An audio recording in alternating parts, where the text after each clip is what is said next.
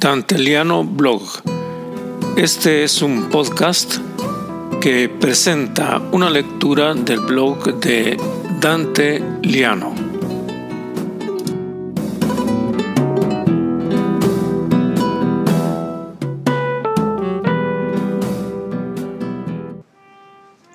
Soy Dante Liano y les presento el blog Todos Somos Guayo.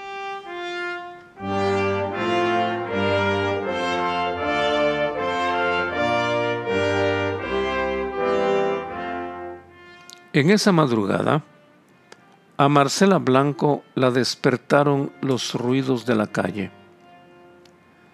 No había dormido bien.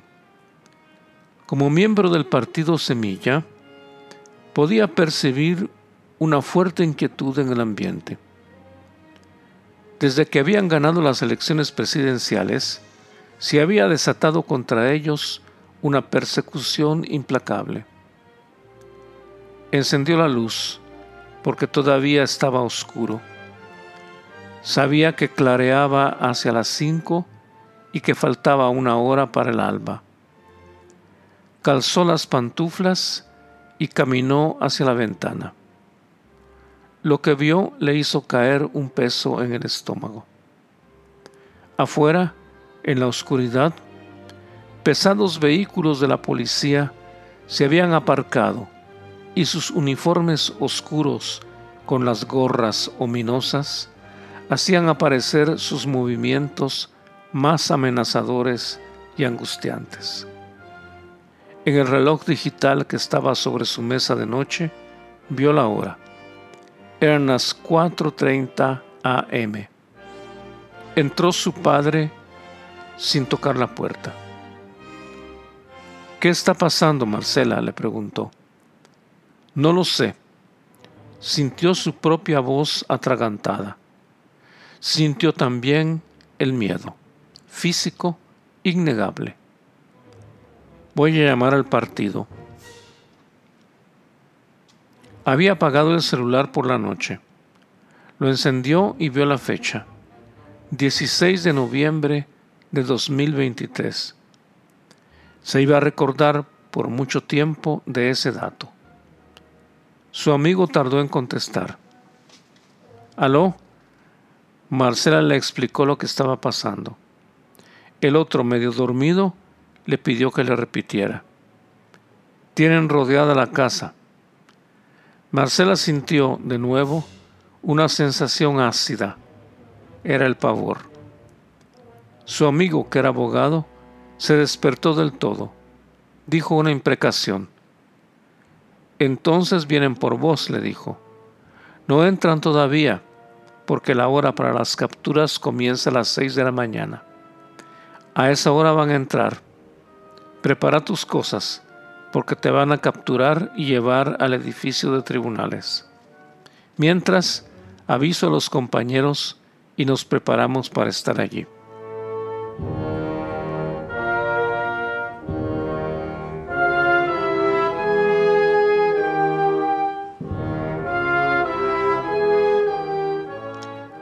A las seis de la mañana, los agentes comenzaron a aporrear la puerta de casa. No tocaron el timbre, como si les pareciera una maniobra demasiado delicada. Entraron casi corriendo y unas robustas y macizas mujeres, atenazadas en un uniforme que las apretaba, preguntaron por Marcela. La estudiante universitaria parecía más pequeña y más frágil delante de las rotundas policías. Detrás de estas, otros irrumpieron por todas las habitaciones y comenzaron el allanamiento de la casa. Pocas cosas más violentas que la entrada masiva de la policía en un hogar. Algo sagrado se rompe cuando las pesadas botas de los uniformados embarran el piso encerado las alfombras lavadas, el suelo de, arcilla de cocina y baño. Un tufo de violencia irrumpió en el aire matutino de la casa de clase media.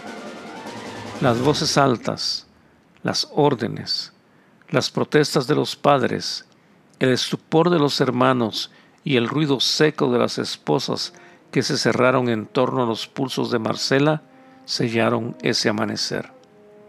Una joven inerme iba a los tribunales engrilletada como los peores delincuentes.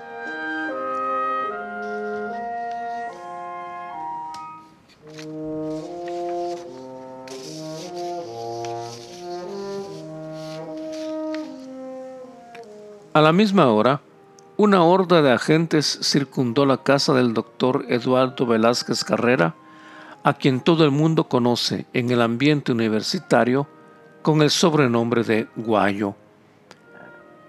También ellos aparecieron en la oscuridad, con sus patrullas opacas y los pickups que parecían más grandes de lo que eran, pues la sombra agiganta los espectros. También ellos esperaron a la hora señalada, y también ellos irrumpieron en la casa de Guayo.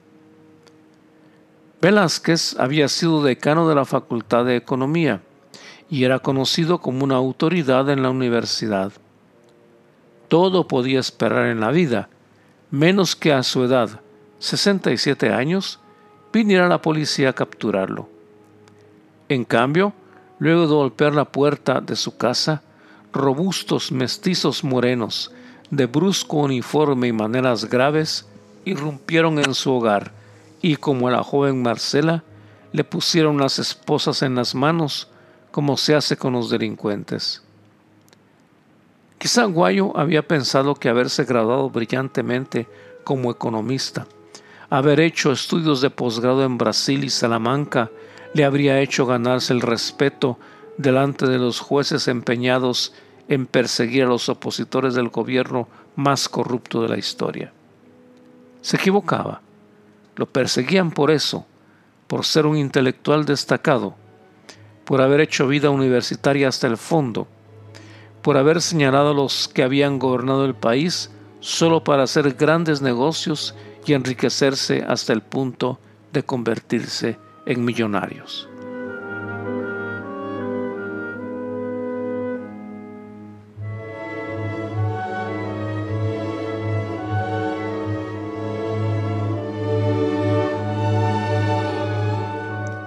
Ese día, en acción coordinada, los jueces al servicio de la Camarilla de Corruptos ordenaron la captura de 27 opositores políticos. En particular, fueron a la cárcel el decano de la Facultad de Veterinaria, el doctor Rodolfo Chang, el ingeniero Alfonso Enrique Weber y un estudiante de nombre Javier Alfonso de León.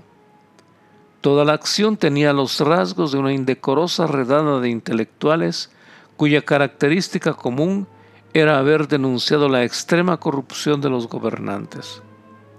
Nadie se esperaba una intimidación tan grosera de parte de los jueces, que se han distinguido en los últimos años por una fidelidad casi canina hacia los potentes que dominan el país. Las fotos de los diferentes periódicos muestran a Marcela Blanco y a los profesores universitarios con una mueca de angustia en sus rostros. Esa aflicción no se representa, porque es la misma que sentiría cada uno de nosotros en ese trance. En un vídeo se ve al decano de veterinaria mientras llora abiertamente al ingresar a los tribunales.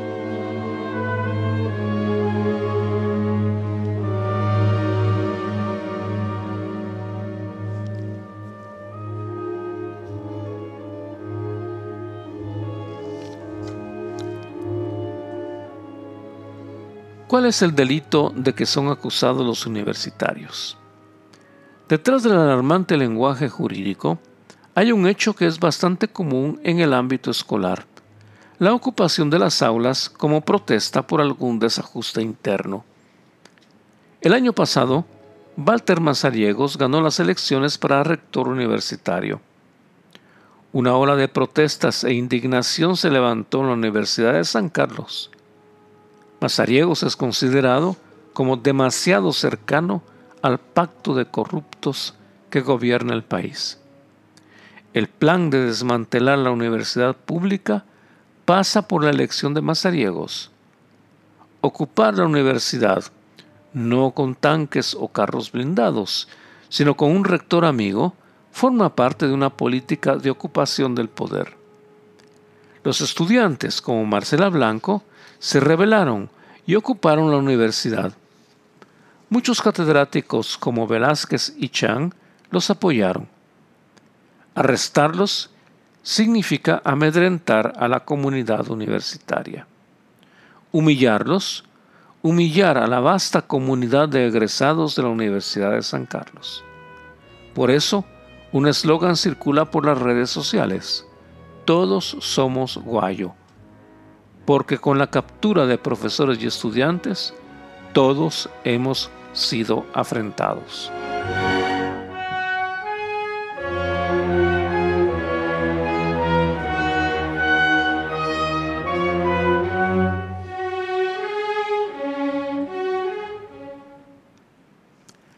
No termina aquí la burda maniobra de los jueces. Entre los 27 acusados de la ocupación de la Universidad Nacional figuran dos nombres excelentes. Los ganadores de las elecciones presidenciales de este año, el presidente electo Bernardo Arevalo y la vicepresidenta Karin Herrera. Las autoridades judiciales han solicitado eliminar el antejuicio, la inmunidad de que gozan ambos para poder capturarlos y enjuiciarlos. En su desesperación por revertir el veredicto del voto popular, han llegado al extremo de usar la ley como una arma política en contra de ellos. La apuesta no está exenta de riesgos. A su favor, cuentan con una Corte Suprema de Justicia envenenada por los corruptos y que podría avalar esa torpe acción. También a su favor, un Congreso infectado por negocios ilícitos y enriquecimientos turbios.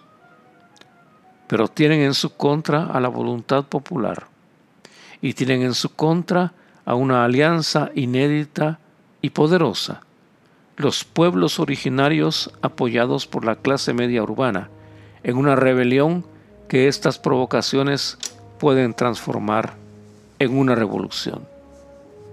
A veces, hechos aparentemente insignificantes encienden el motor de la historia y cambian el rostro de un país. ¿Quién sabe si, de la captura al alba de una estudiante universitaria, acongojada en su inocencia y juventud, no se desate una reacción imprevista, un río tumultuoso cuya correntada será muy difícil de tener.